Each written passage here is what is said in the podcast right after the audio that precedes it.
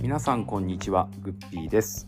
ポッドキャストグッピーラジオ今回も始まりました、えー前回前編では9月8日後楽園ホールで行われました新日本プロレスの試合についていろいろとお話しさせていただいたんですが後編の今回は同じ日同じ時間頃お代々木第二体館で行われました全日本プロレスの話題をお話ししていきたいと思います。今回も前編に引き続き午後さん無限書庫支所長さんと私と3人でお話しさせていただいております、えー女子プロレスの参戦ですとか、えー DDT の参戦など、まあ、いろんな話題がありましたがあコアな全日本のファンの皆様には、えーまあ、今回の大会のことも、まあ、賛否いろいろあるようでございます、えーグッピーラジオ的な観視点で、えーいろいろと振り返ってみましたのでぜひお聞きください。それではどうぞ。ポ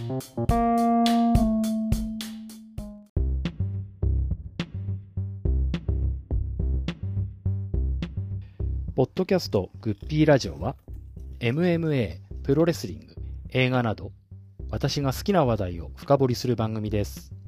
MMA の話題は GFC グッピーファイティングチャンピオンシップ。プロレスリングの話題は GPW グッピープロレスリング。映画の話題は GCU グッピーシネマティックユニバースのようなサブタイトルがつき、それぞれをナンバーシリーズで配信します。このポッドキャストは Apple Podcast、Spotify、Amazon Music で配信しています。お聞きいただき面白かったら星5をお願いします。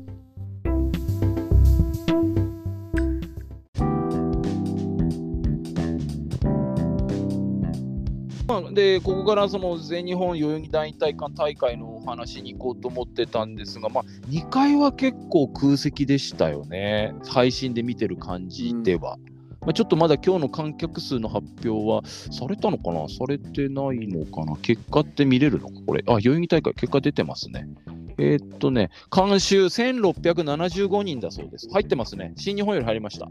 おめでとうございます。会場でかいですから、ちょっと質問で喜びですよね、それね。代々木第第2ってね、K1 とかもやったりするんだけど、3000ぐらいは入るんじゃないか3000くらい入ってほしかったですよね。な。うんうん。箱としては、箱としてはもうちょっと入るかもしれないけど、まあ、格闘技とかすると、入れると3000ぐらい入る箱だったと思うので、まあ、半分入ったかなという。まあメイ感じンが、メインが参観戦とかじゃないですからうんね。うん、まあ、その、まあこの、うん、この前の、あの、まあ、このポッドキャストでもお話ししたんですけど、この代々木大会は年、年の初めの頃からやるビッグイベントとしてか、ビッグマッチでやるよって言ってた割には、先週の長岡大会の方がカードがちょっと熱いというか、じゃあなんで代々木大会にそのカード持ってこなかったのみたいな感じがちょっとこう、そういうあの興行のなんか、なんていうんですか、すっきりしない感みたいなのあるねなんて話もこの前も収録でもしたんですけど。ひ、ねくれてんすけど、ええ、今日の方が良かった。あの、うん、僕もですね、まあ、試合全体的なざっくりとした印象は、今日はすごくし試合が面白かったです。なんか古き良き新日本新日本じゃないや、全日本見てるような、あのやっぱ特に縁の試合とか、うんこうノスタルジーな感じもありつつ、なんかみんなにこやかで気持ちよさそうに試合してて、なんか良かったなっていう気もしたんですけど、まあ、あの無縁翔さん、普段も全日本も、まあ、結構ご覧になられますか？まあそうですね、あのー全日本プロレス TV は入ってますので、あのーまあ、週まあ、どうしてもビッグマッチ中心になりますけど、うんうんうん。まあこの間の代々木対小島とかも見ましたし、はいはいはいはいはいあはい。のまあ、スワマたちのあの、うんあれの試合とかも、あのあれな爆破の電流爆発あ、はいはいはいはい、まあはい。まあまあ、はい。女子以外は、女子だ女子だけはスルーしてますけど、あさすが、さすが、そこは一貫してますね、弁外翔吾さ。うんん新日本に女子女子の試合するなっていうぐらいですから。まあまあそうですね、ええ日本でもまあ別にまあまあ見たかないかなって感じですかね。うんうんうんうん。まあでも、なんかき、うん、なんか気持ちは確かにこれもわかるんですけども、この今日の全体というか、まず、まあ、ゴンゴさんに一番語っていただければと思うんですけど、あの、えっ、と、まあ、全体的に1試合ずつっていうよりは、この、何個か見繕っていくとすると、まずはあのスワマたち対あの DDT の6人タッグですけど、6分57秒レフリーストップ、まあ、まともな試合じゃないといえばまともな試合じゃなかったって言えばうんそうなんですけど、これどうでした、ゴンさん？いや、こ語るならそれでしょうね。まあまあ、一番は今日目玉といえば目玉かなって思ったんで、まあ、秋山、高木三四郎、まあ、社長自ら来たと。まあ、これは正直、僕の思い込みなんですけど、完全に全日本と全日本で出てった試合をやりたかっただと思います。ああ、ああ、ああ、ああ、ああ、ああ、ああ。これはあのなんですか、先々に秋山対諏訪間とかっていうシングルとかも見据えてんのかいや、どなうでしょうそ。れはない？でもやるんじゃないですか？今日の試合を見ると可能性はありますけど、なんかしばらく DDT とのこのちょっと構想的なものはやっていく感じなのか悩しないでしょうね。うん、なんか悪悪くはないと思いました。あのなんかグレートのし人たちと試合するのよりは見てて、なんか、まあもともと全日本にいた人たちでもあるから、まあでなんか、ああ、こういう感じかって全日本見てた。人から言わせてもらうと、やっぱちょっと岡田がしょぼくなってた。ああ、ああ、ああ、ああ、ああ、ああ。うん、なんかわかります、確かに。負けたけど、田村団劇場やった。田村段は今本当にいいレスラーですね。なんか見てると若いのにすごくいいなって思って僕も今日も思いましたけど気持ちも強そうだなっても思いますし。あの無限諸子さんはこの6二択ご覧になられました？ああ、はい、見ました。どどういうどう思いました、でも最初は、でもすごいわちゃわちゃしてたんで、うん。あ、これもなんかこのままこうまともに試合として成立しないのかなって思って、あの、うん。まあ、そのままも試合前、あの、うんプロレスなんかしねえよって言ってましたけど、うんうんうんもう文字通り、あ、本当にしてねえじゃんって思ったんですよ。ちゃんとやる気はないというか。はい。まあ途中からはまあまあ、なんとか形になってて、であのあれってあれなんか秋山がプロレスしようよとかしようぜとかって前なんか言ったことに対するあれが答えなのかな？まあ、あれが、あれとはは関係ない。あれはもともとあれですよね、確かあの、DDT 中島が張り手で、はいはいはいはい。あはいの、うんうん、そうそうそうそう。はいで、その張り手に関して、秋山がなんか、なんか最近こういうの多くねえかみたいな、うんうんうんうん。たのを、なんかやたらこう、鈴木秀樹とかうんがなんかこう、いじるというか、うんうん なんかこう、ネタみたいな言葉になっちゃってるんですよ。うんうんうーん、まあそれに絡めて、スワマもちょっと乗っかって、ちょっといじってくるというか、なんかだあのプロレスなんかしねえよっていう答えだったのかなんか、うんうんなんかあれかなと思いましたけまあど。まあ、でもまあ、思ったほどグダグダにはならなかったかな。うんうんうんうんうんうんやっぱうん。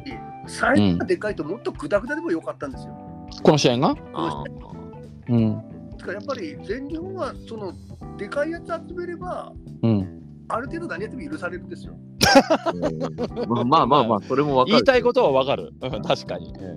その見栄えの白スケールの大きさだけでまず押し切れちゃうってことはっきり言って、その新日本とかでも全然テクニックとか下手なんやろうけど許されるんですよ。あーまあででもでも見栄えすればね。それはそれで、もういいことでまあすね、いいいことだいいことだと思うんですよ。そのま斎藤兄弟が多分その路線で突っ切ろうとしてるんですけど、うんうんうんそれでなんかなんか変にその、うん。まあ、その遠慮してたから、またその付けがに来てたんですよね、今ね。うんうんうんうんうん。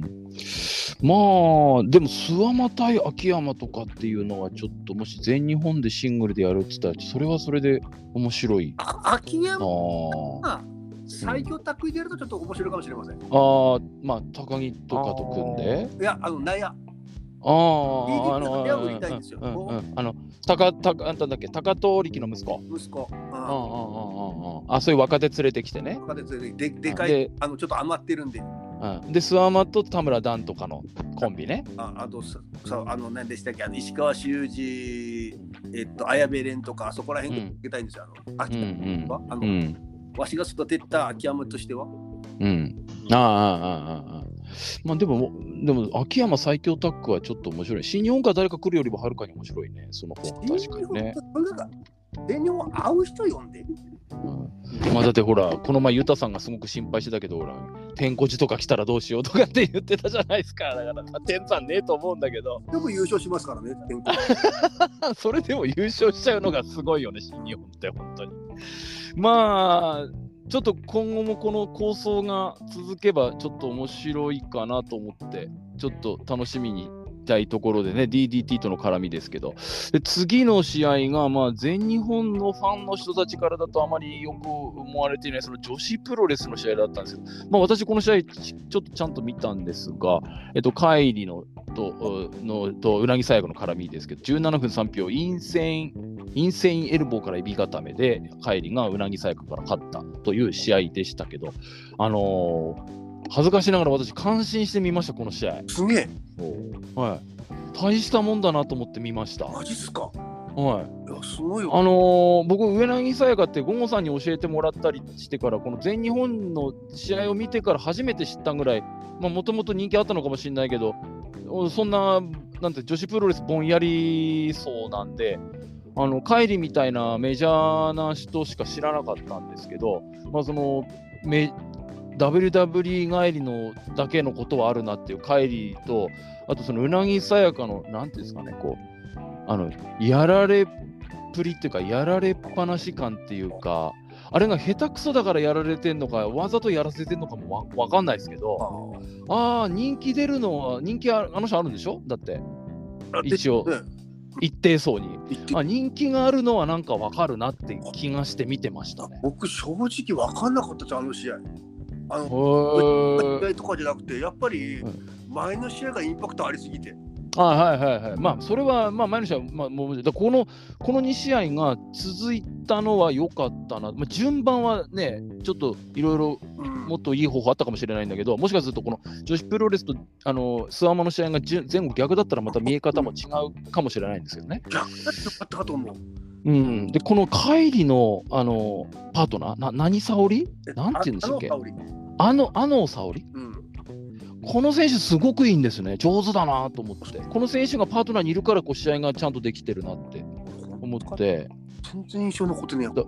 全然僕こう女子プロレス本当に分かんない人間なんですけどへえと思ってこう見てて帰りの最後とかも本当に跳躍力もあってうわこのもう全盛期の棚橋のハイフライフローより高く飛ぶみたいなんですね。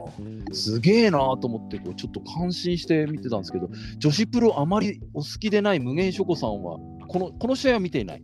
あ、見てないですね。あ見てない。あじゃあまあやっぱ見てないのか、新日とちょっと行ったり来たりしてたんで、はいはいはい。なんですけど、ええ。というかまあ、さい普段の全日の女子の試合も基本はスルーしてますね。ああのミックスドマッチではいはい。吉達とかが出てない限りは見てない。ああいやいやでもよくやりますね確かにね。あの、これ、まあ別にこの新日ファンの自分が言う権利はないかもしれないですけど、え。いやまあ、なんていうんですかね、その、特別試合とか、えうんその提供試合じゃないのに、うんあの、こう普段の全日の興行でも、なんか違和感なくうんうん女子の試合がまああるじゃないですか。はいはいはいはいうん、それがそもそもどうなのかなっていう。ああその新日本だと1.4だと第1試合かなんかにスターダム提供試合とかって別枠みたいな感じでやるそれもまあ、かつてはそうでしたけど、あー。まあまあ、最近はなんかそういう名前もつかなくなりましたし、おーじゃあもう本当に工業の一部感うん、そうがあるんですね。で、激戦、挙句の果てになんかあれですよね、あの、まあ、さっきも話題に出てましたけど、最強タッグ。うんあはいはいはいはい。のなんか枠をよこせみたいな。うんうんうんうん。そこまで行くとなんかもうちょっとなんか、な、なんなのか、なんか、よくわかんなくなってきたな。何なんですかね？こうジェンダーフリーみたいな今のこの世の中のそういうし社会の空気を反映してるのか。ゴゴさんどどうなんですか？うなぎさやか最強タッグに私を出せ発言もう死ねばいいと思ってますよ。まあ、僕もそこまでは思わないですけど、でもそれに近いというか、ややっぱりまあほ圧倒的によよ世間は否定的なんですかねこれめちゃめちゃ否定的ですよね。ちょっと僕はドン引きしましたね。あんまり否定しすぎて。ああいや僕なんかそこまで言うなら出してやったっていいんじゃない？どうせ勝てるわけねえしもしこれで本当に優勝とかしたら全日本は本当にユタさんじゃねえけど 潰れた方がいいんじゃないっていうようなそそそれを見届けでやるよっていう感じでまあなんか肯定はしてないけど否定もしてないみたいな自分はそういう感じで見てるんですけどただ僕は全日本をこうなんていうんだそんな熱心なファンの人たちほど一生懸命見てるわけじゃなくてこうはざっくり見てるからその程度かもしれないけど新日本で同じことを言ってうなぎさやかが突然出てきてお私を G1 に出せって言ったらお前バカじゃないのかって確かに僕も言うだろうなすみません、あの全日本に関しては思わないです。新日本には思わないだって32人もいますから。ゴムさんが新日本だと思わないっていうのが僕が全日本だとそんなに否定的に見ないでどういやそこまで言うならやらせりゃいいじゃんっていうそういうふうに見さっきも言ったけどもう今新日本は多すぎるから思わないんですよ。あああああああの全日本の規模ので、うんうん、そのエントリーするやったらそれは僕文句言います。うんうんうん。単純にやっぱ多すぎですよ、奥様。そりゃね。うん。なんでボルチン出さないのよ。まあやっぱりこれね社長さんもなんかまたちょっと新日本の話ですけどこうやってみてちょっと来年もう少し検討するとか言ってたしあとそのあれも言ってましたねあの両国のそのまあ無限諸子さんも前ちょっと末席に関してお話ししてくれましたけあどあ、はいやっ。ぱ赤の他人と4人1マスっていうのが今時の世の中にそぐわなくてうんかといって2人掛けずつするとマックスで7000人ぐらいなんですって。だからそうするとゲート収入が減るわけですよ。はで満帆入れるとまあ1万1000ぐらい入るわけですねあ両国って。そうやっぱり4000人分ぐらいのその客入れれるのに入れないことになるとし商売としては儲けが減ると。い。うんだからそこでどうしようかなって、まあコロナとかもあったんで、両国がそういうので密になっちゃうから、あーまあ武道館を使ったりとか、まあ、そういうのもあったんでしょうけど、事情として。でもやっぱ今年思ったのは、やっぱり G1 は両国だなっていうのは武道館じゃなくて両国だなって思いましたよね。ただそのファンの多くが末席がっていうんだったらちょっと少しそこを考えるしあとそのそうするとチケット代が1人頭のチケット代を上げるしかないからそういうところも考えなきゃいけないとかなんかっていうのは社長がなんか、うん、話をしてて。まあまあでもわ、まあ、仕方ないかなって思いますね。1.5倍ぐらいのチケット料金になっても2人掛けの方だったら行くよっていう人の方が圧倒的に多いんじゃないかなって僕なんかは思っちゃうんで、かやっぱりもう G1 は両国だなっていう気がして見てて。はい。言い方あれですけど、やっぱ新日本って今地方でし言い方でしょぼい試合して、うん。あのその両国とかで本気出した感じですもんね。まあまあね、うん。まあ、新日本が昔からそういう傾向はある。やっぱ僕が子供の頃とか、地元にじゃあ新日本プロレス来た猪木が見たいって言って、でもテレビで見る猪木よりなんかあんまりちゃんとなんか強くないな、強くないっていうか、こう、あ働いてないなっていうかな、なんかわかるじゃないですか。うんテレビで、テレビ中継の日のと、田舎のテレビのない時の1000人ぐらいしか入らない体育館での試合では全然力の入れ方って違うんだなっていうのは。いや結構、そうだあの初日僕みたいにも初日見ても見ない僕みたいに見ないとかボロソに言ってる人結構いたんですよ、ツイッターとかでも。うんうんうんうん。でもなんか最終的にはやっぱ満足度高いですね、意見的うに。んうん。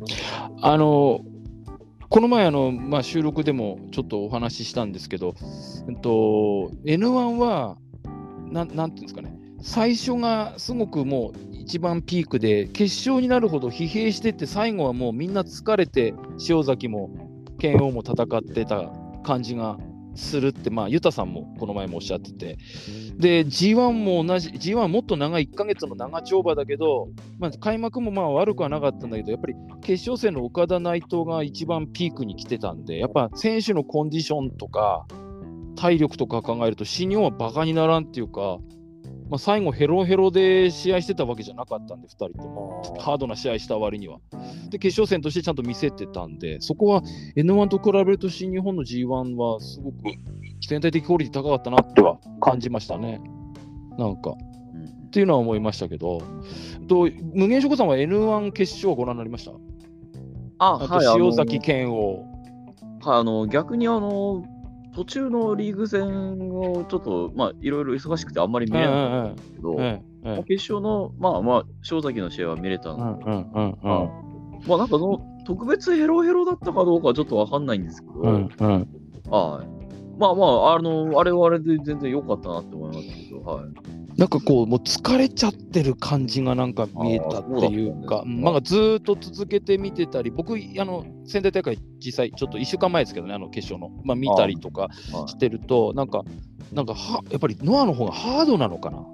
でもな、別に G1 が手抜きしてるとは思わないから、だからなんかもう、せ選手がだんだんこう、コンディションがだんだんこうくたびれてきてる感じは、ちょっとなんか受けて、まあまあ、ユダさんもそう見てみたいで。小さんがおっしゃってたように、うんまあの地方が手を抜いてるかっていうと、ちょっとそれは言い方がなかなか難しいですけど、うん。あくまでこう決勝に最高傑作を持っていくようにこう、うんうんうんうん。仕上げるうん。この G1 というシリーズを通して、うん。ななんと言いますか、こう、アルバム作りというか、うん。うん。まあ作品作りというか、うん。うん。いうのを、えーまあ、ブランディングはクリエイティングはしてるのかなっていう。は、まあまあ思いますけどね、うんうんうん。はい。まあ、チャンピオンカーニバルも見ててそんなにこう決勝に向かってピークができてたんでなんか良かったんですけどああ。N1 はもうなんかもうそ試合一試合が密すぎるのかもうだんだん選手が疲れてきてる感じが、でまあ、そういうふうにちょっと受かった見方かもしれない。けどそういうふうには見えたっちゃ見えた気もしましたね。確かにね。うーんまあまあ、新日本はそんな感じだったんですけど、ゴゴさん、この全日本の今回は、やっぱりメメインはもちろん宮原なんだけど、まあやっぱりこのエボリューション対 DDT がやっぱり一番ミソなんですか？今回は。あ話題的、わまあ、全日本だから話題にはならないですけど、話題にしていったらそれですよね。やっぱこれが一番ミソっていう感じですね。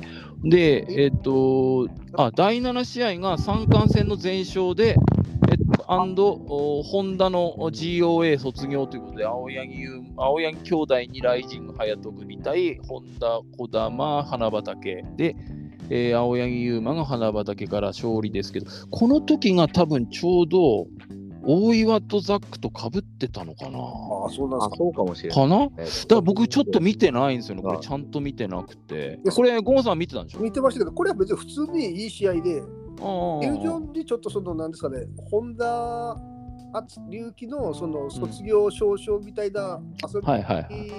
び以外は別に、なんですかね、普通にいい試合だから別に取り立ててなんか、あああやってることああがないというかあ、あああまあ全日本らしいいい試合だったよっていう感じね。はい。うんと、で、まあ、前哨戦っていうのがですから、9月の何日だっけな、二十何日だかに、えっ、と、ゆうま対ホンダのお参加戦が、まあ、あると。えーで、この前もちょっとどうなりますかねって話はしたんですよね。全日本の会の収録の時なんか青柳に勝つんじゃないですかね、今回。っていう話になったんでしょうか。無限諸子さんはどうご覧になってます？三冠チャンピオン青柳優馬のことは。まあ、あの、ドラマをクリアした時点で、はいまあまあまあ、しばらく、あの、青柳政権が続くかなと思いましたね。まあ、小島、ちょっと怪しかったですけど、はいはいはい。小島にも勝ちましたし、はいはいはいはい。うんと、まあ、このままじゃあ、大晦日ぐらいまでひ引っ張れそう。あの、ーナメントの優勝が、もしはい宮原で、はい青柳対宮原が組まれたら、はい。まあ、宮原が勝つかなと思ってましたけど、うんうんなかったんで、うん。うんだったら、じゃあ、しばらくはまあ、いてるでしょうと思ってうんうんうん。うん。ゴゴゴさんは、うんもう青柳優馬はしばらくこのまま行く？今年いっぱいは青柳でしょうね。そうやっぱりね。大晦日に宮原戦かな？ああ、まあ、僕はボルチを期待してますけど。いやいや、大晦日はボルチンはこちらがもう手つけてるはずですから。もう、スダリオとやってもらわないといけないんで今、三冠戦よりやっぱ代々木じゃなくて大み大宮に来てもらわないと困るんですよ。は いや、三冠戦よりやっぱり気になるのが、やっぱりあのーそのい仙台ですかね、全日本。うん、あのー世界タッグですよ。あはいはいはいはい。最強えー、と斎藤兄弟対青柳美うんうん、面白そうですよね。ああ、うんうんうんうん。でも、あ斎藤ブラザーズって今もグレート高のタッグのベルト持ってるでしょこれ、それこそ今日の第8試合そうですけど。ってことは何？世界タッグとダブルタイトル戦なの？なくて、世界タッグの選手権だけ？だけなんですけど、いや、わかんない。うんだだって僕、正直、今日負けると思ってましたからね。うんうんうん。い石川にね。はい。うんうんで、その世界タッグ行くと思ってたんで、うんうんうんうん、ちょっとそこが分かんないです。もしかしたらその前にまた誰かとやってと落とすかもしれないし、誰かにこのグレートのベルトはやっといて世界タッグの方に来るはいってことか。まあそうだよね。だって青柳優馬と宮原組がずっと世界タッグ巻き続けるっていうこともあんまり考えにくいですよね。でこれがまたさっきも問題ですけど、その斎藤兄弟とうまいことやれるレスラーがいるのかって話です、グレートとかに。ああまあねま。あまあそんなまあそんな大きな選手いるわけじゃないでしょうからね、グレートも。はい、っていうか、まあ、正直、その斎藤兄弟がまだ慣れてないっていうのもあるんですけど、あああのななんて言うんでしょう。不器用っていうか、まあ、スワンマみたいって言うとあれなんだけど、まあ、わ悪く言えば大きいだけ、まあ、よよく言えばまあ力もあるんだけど、うん。なんかその荒削りなところがいいんでしょう、やっぱりこの人たちはね。はい。洗練されてないところがまたそれはそれで魅力なんだろうと、はい、まあ、思うんで、まあ、僕も今日あのいよくはちゃんとは見てなかったんですけど、この第8試合で石川修司、あやめれんに、まあ、斎藤兄弟もしかしてまた落とすのかなと思ってましたが、6度目の防衛というう。んまあ、この斎藤兄弟、最近、テレビの方で、あのなんですか、タクシー乗って飯食いに行く、はい。えーの方高で、ちょっとこう、ブレイクしてきているんですが、あー無限諸子さん、斎藤ブラザーズをどうご覧になってますか、うんそうですね、あのーまあ、やっぱ今、ブードゥーなんでね、うんうん今日の試合も、なんですかね、あのタルがうん出てきたりとかして、うんうなんなんていうんですかね、まあまあ、それは分かってることですけど、うん。うん、なんか、うんそれでいいのかなっていう感じもしつつ、うんうんうんうん。ただ今日久しぶりだったさ、あのタルとか来たの。あそうなんでしたっけか。そうそう。マネージャー。マネージャー。ひあのあれってゴンさん一応その新日本でいうハウス・オブ・トーチャーみたいなヒールユニットなんですよ。そうそうそうそう。まあまあ、でもバリバリヒールです。そうですよね、はい。でも全然悪いことしたり悪い人そうに見えないですよね。俺がそう見てるのかな。なんかそんなほらハウス・オブ・トーチャーみたいにめちゃくちゃなことしたり狂気使ったり乱乱入したりとかってそんな感じでもないじゃないですか、まあ、素で素で強いですからね。ああああああでね一時期決め台詞が地獄に落ちろのユニットです。まあ出てきたけど。でもそんななんか悪いことする人たち感もない。まあでもそれテレビとかで今活躍してるからそういい人なんだろうって見えちゃってるからかな。なんか別にヒールじゃなくてもいいんじゃねっていう感じなんですよ。まあ、それもあります。うんうん、十分ビビベビーとまでは言わないけど普通に素で全然いいんじゃねってヒールとかで変な色つけなくてもいいんじゃないっていう感じがまあしますけどね。ただやっぱアメリカでそのヒールでやってたんで、まあそっちの方がいいっちゃ。う。ん試合運び的にもその方が組み立てやすいのかな。でもまあヒールの方がバカはできないですからね。まあプロレスってのは頭良くないとできないと思うんで、まあ、まあ、落とさずに6度目防衛で世界タッグに挑戦ということになったようですね。はい。話腰折っていいですか？どうぞ。なんかザックが今度は小島を指名したみたいです、街で。おお、あそういうニュースが入ってきたんですか今入ってきた。ほうほうほへう。小島、面白いじゃないですか。いよいよ新日本もだって一周して後入っていなくなってきたからじゃないだってそれ。うん。13回もだから14回防衛してたら、それは一通りやっちゃってますもん。ああれ、ベルトができたときは、なんか、若手にチャンスをはいはいはい、そうそうそうそう。コそう。ンセプトだったはずですけどね。ええさすがに、そんな13 12回も13回もやってるともう、もう、なんかもう、そのコンセプトもブレてくるんですか？ね。え。えだからもうずーっとザックでいいかなって、本当になんかもうリック・フレアが NWA のベルト何年もずーっと持ってたのと同じぐらい、もうザックといえばみたいので、まあ逆に言うと、あれを持ってる限りザックは IWGP の頂点に立てないってことですよ。違う、違う山というか、別のところでこうトップにいるいなきゃいけないから、本当の団体のトップ、グランプリにはいけないことになっちゃうんですよね。だからそれはそれでザックは自分で自分を縛ることにはなっちゃうんだけど、まあ、でも最近いいんじゃないかな。最近の小島見てると、うん。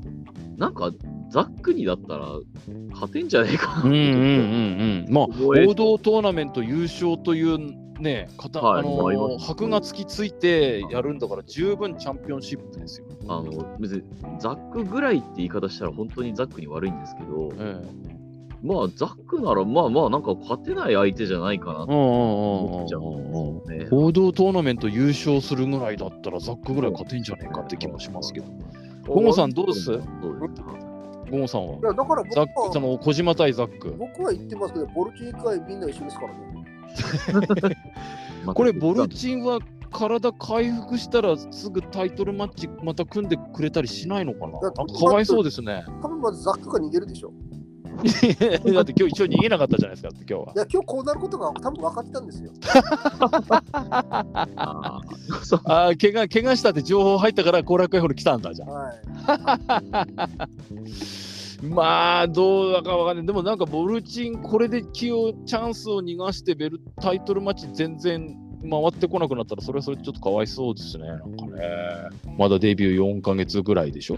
えっ、と、ボルチンって年はいくつなんだっけな？30いくか93年生まれだから30か。30か。でね、僕ちょっと知らなかったんですけど、あのー山梨学院大学のレスリング部なんですねそ。うそうそうそうそう。ほんで、全日本選手権やら世界選手権に出てたんですね。ずーっとカザフスタンでやってたわけじゃないんですよそうなんですよ。そうなんですよ。だからもう、と10代から日本に留学できてて、新日本に入ったっていうタイプなんですね、この人ね。株価なんか知らないですけど、そうです。で、うん、だからまあ日本にいても結構なるんだな。はい。うん。っていうのをちょっと最近知って、で、戦績もすごいんですよ。全日本学生選手権、大大学選手権フリースタイル優勝。で、これもね、3連覇とか4連覇ぐらいしてんだよ、確かな。何キロ級とかで。ほんで、国際大会で4位、えーアジア選手権7位、世界選手権16位。えーです直近だと2022年世界選手権が5位。これで東京オリンピックが出れないことになって、プロデビューしたんだっけ？なんかそんなんじゃなかったっけ？そんな感じです。もともとオリンピック目指してたんですもんね、はい確かね。はいまあ、というレスリングエリートなんですが、まあ、まだだからってプロレスすぐできるかというと、それはまあ難しいかもしれないんですけど、まあ今日ちょっともったいなかったですね。でもこれももともとブシロードクラブとかっていうあのレスリングチームでしょ？そうそうそう。あのもともと。はい永田ってそういう意味では後進の育成とか結構頑張ってんですね。弟さんがコーチさせしたりとかね。うん。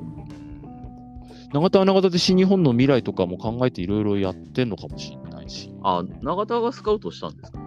うんと、その、でブシロードクラブっていうなんか新日本プロレスが運営しているレスリングのチームのメンバーだったんですよね。あーボルチンがそこの所属？あの、はい多分社会大学卒業して社会人になるとどっかオルソアルソックとかなんかはい企業の所属選手みたいになるじゃないですか。ああいう感じのなんかそのなんだっけなチームニュージャパンだかなんだかっていう闘闘魂クラブとか。はいはいはいはいそうそうそういう感じだと思うんですね。そこの所属になりながらオリンピック目指してレスリングやってたんですよ。まあ、矢野とか中西みたいなタイプ。うんうんうんうん。で、まあ、プロ、うんと、世界選手権で5位になって、オリンピックの切符が取れなくて、東京オリンピックだと思うんですけど、出れなくて、プロデビューしたという確か流れだと思うんで、まあ、永田は永田でいろいろ頑張ってんだなと思って、まあね、ちょっと全日本の三冠戦に出てた頃の永田のファンの反応を見ると、あまりよろしくなかったんですけど、うん。僕は永田でに関して評価すべきだと思うのは、やっぱり、ビルコやヒョードルとやってるってことは忘れちゃいかんと思うんですよね。そこは。うんまあまあ、あれもいろんな見方がありますけど、はいはいまはあの、まあ、業務命令とはいえ、やっぱやったのは大したもんだなという。ん大したもん。で、ああ大したもんだ。ええ大したもんですよ逃げな。逃げなかったんですからねそ、永田は。3日前とかね、来まね、ボボルチンも怖えけど、ちょっと、だって突然、ゴンさん、だって、明日なんだけど、大晦日なんだけど、ちょっとヒョードルでやってくんないとかって言われるようなもんですよ、だって。もう逃げますよね。怖いでしょ、普通。怖いですよ、本当に。ただから、勝ち負けうんぬんでなくて、よくやったなと思って。そうそうだそまあそこは本当に大したもんだって僕もう今やっぱずっと僕はそこは思ってて、まあ、永田をそこは評価してあげたいなっていう風な感じでまあ見てたんですけど、まあ、ずっとそういう感じでいるんですけどまあ1年2ヶ月だかで出稼ぎが終わってやっと帰ってきたと。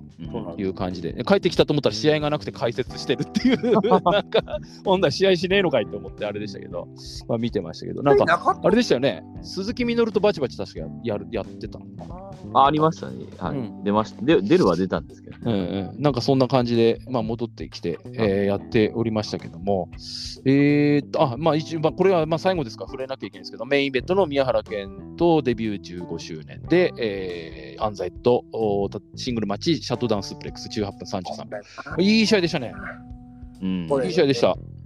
試合は良かったんですけど、うんうん。やっぱ思っちゃいますよね。何を？安西君1年目なんですよね。うん、まあね。もうしうん下に誰もいないんですよね。うんうん、安西優真デビュー1周年記念試合なわけですから、これ。はまあ言う、まあ、裏を返せばね。い、いやうんこれも散々よくこのラジオでも文句言わせてもらってるんですけど、え新日本は練習生8人いるんですよね。え それその差は何なのかな？と、給料かな？給料とかやっぱ知名度かな。でもね、ゴンさん、実際自分がよ、まあ、体に恵まれて、レスリングとかそういう競技を一生懸命やって、プロレスラーになりたいと思って、入入門するならどこに行きます？全日本に行く？僕は、いや、正直言いますよ。ええいや、ボルチいなかったら全日いたらいいいなかったら新日本やと思いますよ。ボルチンがいなかったら 勝てそうだから、他に。だって、いまず死ぬ可能性減るじゃないですか、勝てる死ぬ確率が減るっていう、すそこに結びつくのがすげえな。ええそういう質問じゃないと思います。誰が生きるか死ぬか聞いてるんだと思って、そんなわけないでしょ。えーでも、でもやっぱ自分も行くならやっぱり新日本かな。でしょ？で行くこと、僕はそそういう体してるわけじゃないから行かないですけど、まあやっぱり猪木のパネルの前でスクワットしたいですね、僕は。やっぱどうしても。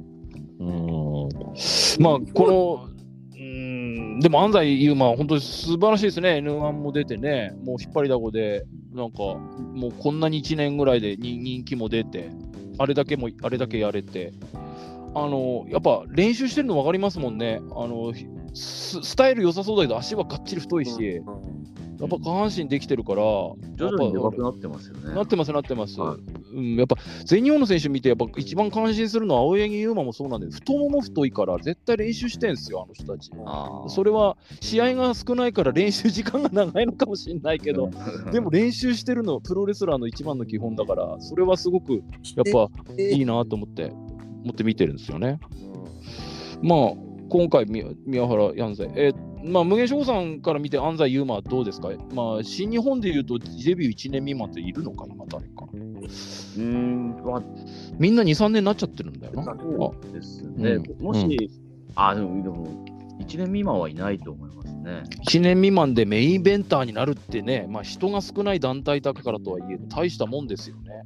まあそうです、もう素材がいいのはもう誰が見ても明らかですからうね。んはい。まあうんやっぱり今日の試合もすごい良かったですけど、うんでも、まあ、結局、そのまだ、その、なんていうんですかね、こう、良かったの域から出ないというか、前前線下で終わる。ね、あの、あ、良かったよ、今日の安西って、うん。その、良かったの先は、うんまあ、これから欲しいですよね。うんあとはうんあのうんあと5、6回、スワモと石川修理とやらせときゃいい。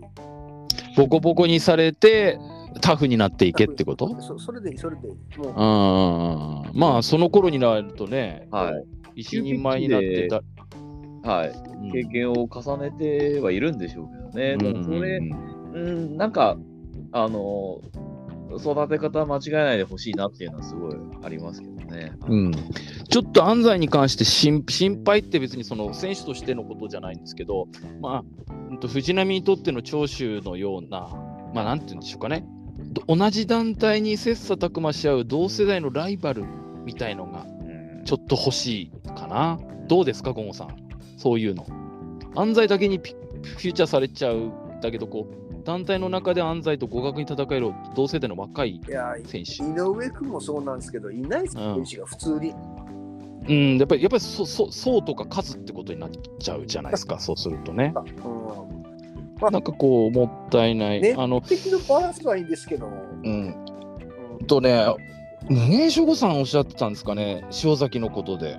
とやっぱり同世代のライバルがいないうんとかって、なんかそそんな感じになっちゃこのままだとなっちゃうかなっていう。別にその、同期じゃなくてもいいんですよね。うんうんうん、そうそうそうそうそうそう。高橋と中村も同期じゃないじゃないですか。うんうんうん。でうん内藤と岡田も、うんまあ、同期じゃないじゃない。うんうん同期じゃなくてもいいんですけど、うんなんかこう、この人にはこの人みたいな、うんうんなんかこう、対になるような選手って、うんまあ、いた方がいいと思う。ただ、不幸中の幸いか、うん安西はまだホンホンダとか青柳兄貴と年齢近いんですよ。あ、そあーなるほどっか。うんそっか。年あの、電ビューが遅いだけか。はい。あだからやっあ。基本的にやっぱ人が足りないです。うんうんうんうんうん。そうやって言うと、やっぱあ青柳優馬とかとのライバルになっていけばいいってことか。だからもうボルティ借りよ彼、し全日本に。う。全日本借りて、それで全全日本潰そう。全日本の選手全員死んだらどうするんですか、そんなこと言って。で、ボル日本プロレスで変えよ全日本をボル日本になっちゃう。うんですか？ボル日。本。ボル日本プロレス。ボル日本。ボルこれでもね、まあ今日、ただ興行全体としてはすごく試合も雰囲気も良くて、まあ会場に見に行った方はすごく満足度高くなんか大事見れ見れたかなって思いますけど。吉達とメンソーレとかうまいことをあったために、うんねここういう上手な人たちが、てかね、うんあの第一試合でこうあ空気あった温めるっていうか、そういうのでしてくれるから、すごく、いいんじゃないですかね。フットパッチとかも良かったし。うん、こういうのがね、全日本のいいところですよね。新日本だとこういうところにこうヤングライオン同士のバチバチしたのとかやらせたりとか、昔はね、そういう感じで、今ちょっとだいぶベテランが前座みたいになっちゃってるからあれですけど、なんかこう、ちょっとだいぶ昔を様変わりしましたけども、まあでも良かったんじゃないですかね、これ。で、まあこれを踏まえて、全日本はその三あの後楽園大会に向かうわけなんで、23ですね。23っすね。うん23ですね、後楽園ホール。あ、お昼とか日中やるのか。日曜日ですね。だから。えーっと、土曜日の昼間やるんですね、土曜日11時半から。うん。えーっと、今のところ発表された、あ、これね、サイトが古いんだよな。とリンダマンと佐藤光のジュニアヘビー。で、青柳と、えーっと、あれですよね、えー、何でしたっけ、あ、ホンダの、えータイトルマ三冠戦とか、この辺はカード決まったことは言ってるんだよね。言ってるけど、さネットには出ていないのかな？出てないか、まだ。あ、出てない。次のシリーズ、うんたらかんたらしか出てないな。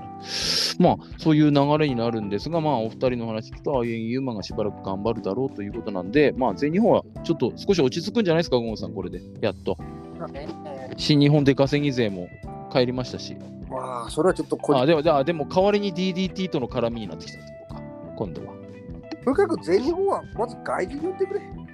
うーん、外人欲しいですよね、本当に。昔は全日本っつったら外人だったんだ。大体それで解決する外それをなぜかうなぎとか大仁田とか、まあこれ分かるさっき前も散々言ったけど、うんやっぱり新日本とか合わないから、ね、あ合わない選手呼んで接待接待で負けてもやっぱ誰も得しないんですよ。うんうん、こう別に新日本が悪い全日本が悪いっていうより手が合わない合わないです。やっぱりあの、スピードってこ小型化の選手が多くなっちゃってるから、うんうんもっさりとした選手ぶつけたってそれ合うわけないんです。うん多分、これは新日本が悪いですけど、うホーんムランをホームランを打とうとするから立ち悪いんですよ。うんうん。ヒットでいいと。ヒットでいい。だからグラウンドとかで寝かせればいいのに、スワム相手に大技かまそうとするから吸って悪くない。うん。うん。まあそういう意味では来次のシリーズですかね。鈴木秀樹が結構来るんですね全日本に。すごい。すごい楽しみなんです僕それが。あれで。うん。ハードに幅が広かったんですよ、マジで。うん、でまああの選手190センチ以上確かあって、はい。でグラウンドがすごく上手ででしょ？はいでもスワマとかとやると見たいじゃないですかやっぱ。そうなるとレスリング対決っぽい感じですし。なんかちょっと面白い。まあで青柳や宮原が果たしてああいう鈴木秀樹みたいな選手をどんだけ対応できるかも見れるし、ただこれもまあ本当にこんなこと言ったらあかんねやけど、うん、スワマは本当に食らった振りとか下手よ。まあ見てて分かりますよそれは。だそこがいいとこなんじゃないですかだっていや、そこはね弱い振りできないってところがいいとこなのかもしれないしでもする。まあ、まあね。うん、あれ、スワマと鈴木秀樹のシングルとかって今までありましたっけ、なないんじゃないんですか？だって、まあ、すわあの鈴木秀樹って僕の知ってる範囲だと、まあ、IGF はい。いたっていう印象なんで、はい。あんまり全日本と絡むってこと自体が、まあまあ、そんなになかったんじゃないですかね、もともと。そう僕知らないだけなのかな。でも、次のシリーズずいぶん来るみたいで、あらーと思って。ノア、ノア通すんすかねノアシリーズ次、もうどうなってんだろう、ノアのシリーズがどうなっもとてるかわかんないもと彼はそのなんか出たり出なかったりそうそうそうそうそうあレギュラー参戦じゃないですもんね。はい。あ結構出てるんですよ、今回全まあ員。、まあ、はい。そうですよね。はいノアの今後の日程なんですけども、えっ、と、ノアはね、えっ、と、確かその三冠戦と同じ頃名古屋大会でビッグマッチですね。ああ、はい。ノアは確か。あの、GHC、えっ、と、塩崎ジェイク。こうしようだあで、それが終わると、10月20日 ?10 月 14?10 月14、神奈川大会、後楽園、新宿フェイスとか、えっ、と、次がね、10月の中頃まで試合ないね。ないんか。だから、うん。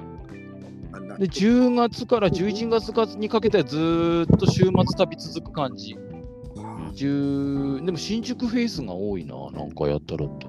うんとね、年末10月28、横浜、あと福岡国際センター、まあ大きいか箱だから結構ビッグマッチなのかな。えー、っと、ほんで、あの、ゆたさんが前ちょっと言ってましたけど、あの、なんかあれ、新潟でビッグマッチあるって言ってましたね。あーあるね、11月4日。言ってた。はい。うん、この辺、秋、この辺結構試合があるんですけど、10 9月、10月があんまりないんですね。あ、あの、その、名古屋のビッグマッチ終わってからしばらく1ヶ月ぐらいない。大きい試合っていうか、あの、大会が。まあ、だから、鈴木的来れるってこことれです。納得ですわ。うんうんあれ、だってノア所属じゃないんですよね。フリー参戦なんじゃない？あくまでフリーですね。そうですよね。なんかユニだからットでしょ、あの人、ノアで。うんそれで、あのーまあ、じゃあ、ね鈴木秀樹だけ来るんですよね。レレアルとして来るんじゃないですか？いやないです、いやないです。違いますよね。はい。なので、全日本の旗揚げシリーズの方にこう結構うん参戦してくるということなんで、これちょっと全日本10月頼む。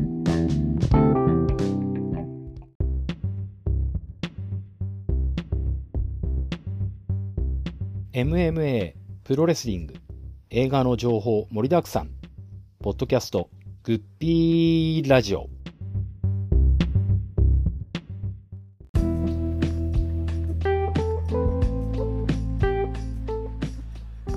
はい、いかがだったでしょうか？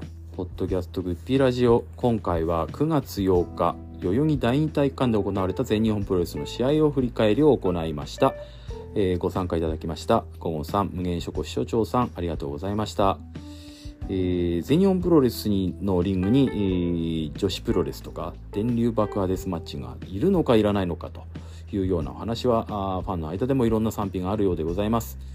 まあ私も個人的にはなくてもいいんじゃないかなとは思うんですがあ、まあ、いろんな変化球や飛び道具を使って、えー少しでもプロレスファンを増やしたいという思いからそういったことをやってらっしゃるんでしょうし、えー女子プロレス全くよくわからない私があうなぎさやか選手みたいな人を知るきっかけにはまあなっているので、えーまあこれもいろんな人それぞれの考えがあるのかもしれませんが、まあ、私は今回カイリ選手とか見ることができてあすごいんだなということで感心して見ておりました、えー次回もポッドキャストグッピラジオ楽しみにお待ちいただきたいと思います。それでは皆さんさようなら。